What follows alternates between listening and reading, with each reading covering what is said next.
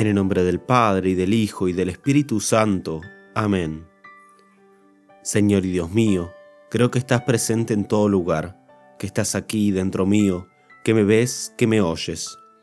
Te adoro con profunda humildad y reverencia, te pido perdón por mis pecados, y aunque soy indigno de presentarme delante tuyo, confiado en tu infinita misericordia, te pido ayuda para hacer con provecho este rato de oración que ofrezco a tu mayor gloria. Amén.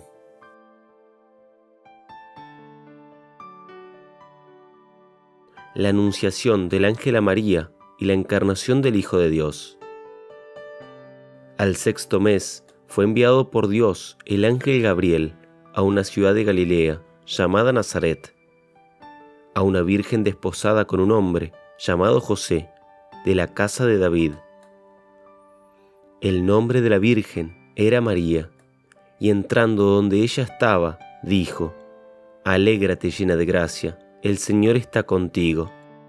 Vas a concebir en el seno, y vas a dar a luz un hijo, a quien pondrás por nombre Jesús. Dijo María, He aquí la sierva del Señor, hágase en mí según tu palabra. El que se ensalza será humillado, y el que se humilla será ensalzado. Por eso dice Dios, esta será la madre que yo elijo para mí. Veamos cuán humilde fue y cuánto la ensalzó el Señor.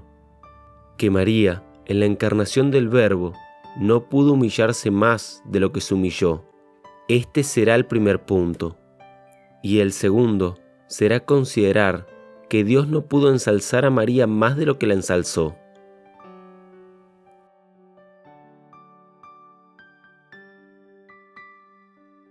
Primer punto.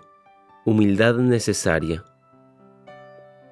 Después de las virtudes teologales y de las cardinales, sin duda que corresponde la preferencia a la virtud de la humildad.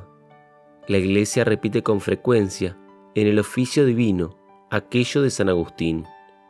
¿Quieres levantar una gran fábrica de santidad? Piensa primero en una sólida base de humildad, porque cuanto mayor sea el edificio, más hondos han de ser los cimientos.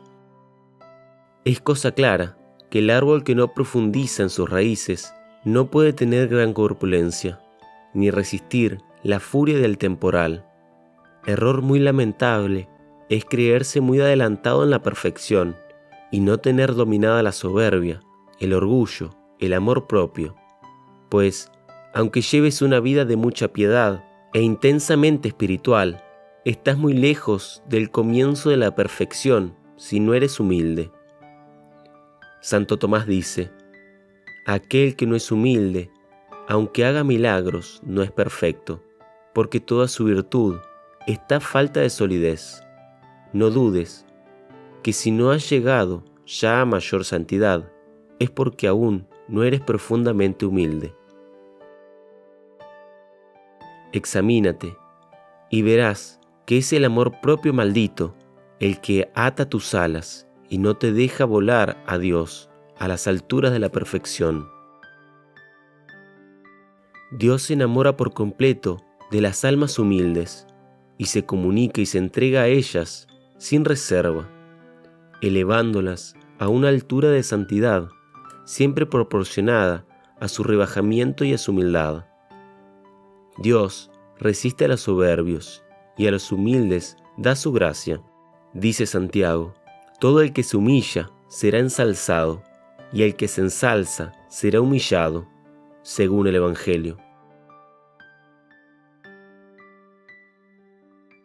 Detente muy despacio a considerar la grandeza de María, su excelencia casi divina, su santidad a nuestros ojos, perdiéndose de vista aquella su pureza con todo el cortejo de virtudes que la acompañan.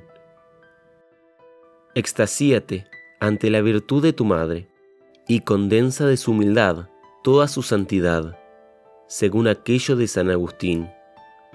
Si me preguntas qué es lo primero y principal para la perfección, te diré, en primer lugar la humildad, en segundo término la humildad y en el último caso la humildad no porque se haya de despreciar las demás virtudes, sino porque teniéndola a ella de veras, se tienen a todas. Pues si la soberbia es madre de todo pecado, la humildad es de toda virtud. Medita esto ante el ejemplo de tu madre. Examínate mucho en esto, avergüénzate y pide.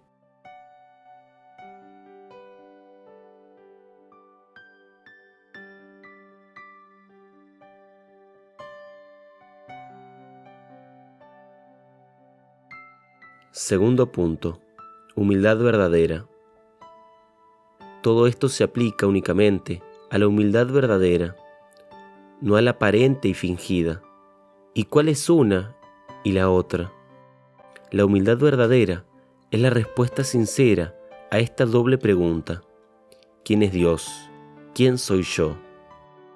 De este doble conocimiento brota naturalmente el conocimiento de nuestra bajeza en comparación de la inmensidad de Dios, de nuestra miseria, de nuestra nada, de nuestra incapacidad para dar ni un solo paso en el camino de la santidad, de nuestros pecados, que son todavía peor que la nada, de nuestras continuas imperfecciones e ingratitudes con las que hemos echado a perder tantas veces las gracias de Dios.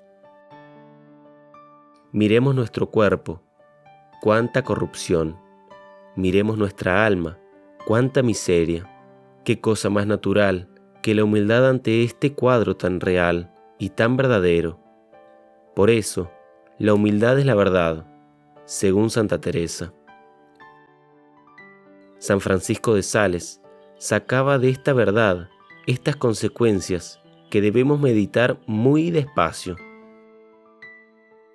Que no tenemos razón para estimarnos en algo sino más bien hemos de tener un concepto bajo de nosotros mismos, pues solo debemos estimar y amar a Dios.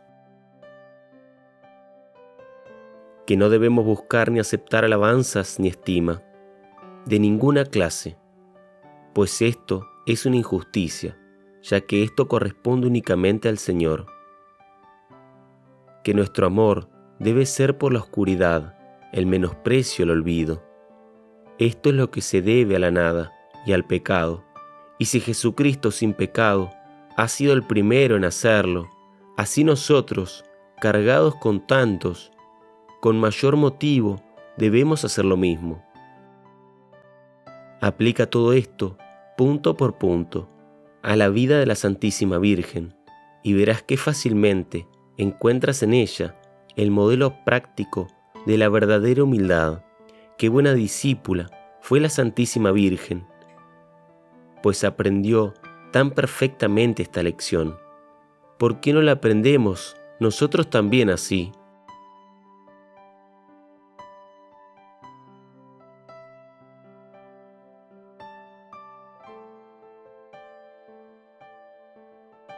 Punto número 3. Humildad falsa. Por tanto, no es humildad verdadera la que consiste en meras palabras, en acciones puramente exteriores.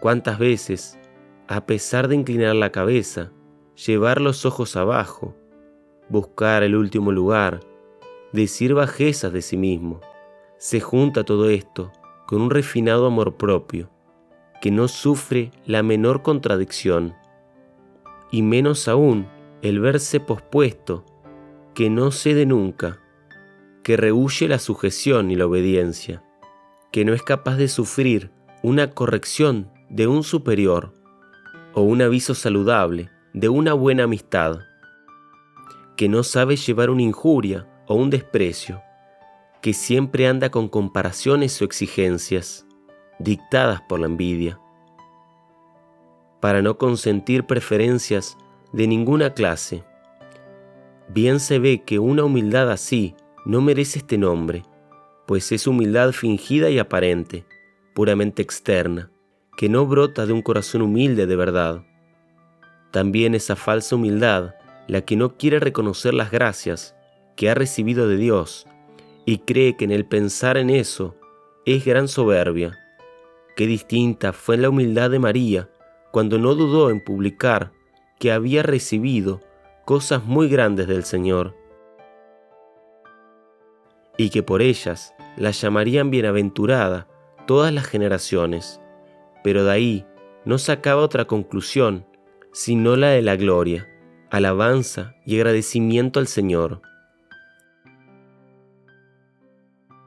Reconocer no para envanecerse de lo que se tenga, sino para alabar, servir y amar más a Dios. Esta es la verdadera humildad. En fin, es pésima humildad la que considerando su bajeza y su miseria, deduce como fruto práctico de ella el desaliento, la desilusión, el abatimiento.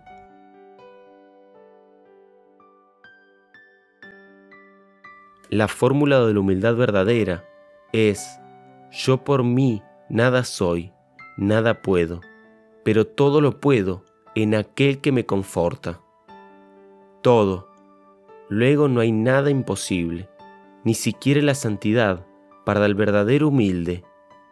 Pidamos a la Santísima Virgen luces para distinguir y conocer bien estas dos humildades, y que huyendo de la falsa, con su ayuda nos afiancemos bien en la verdadera.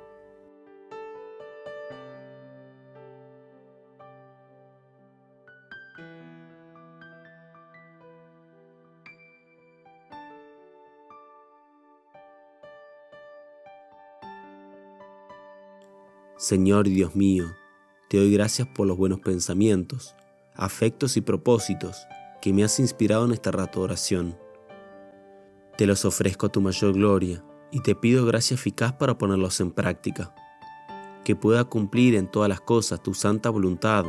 Amén.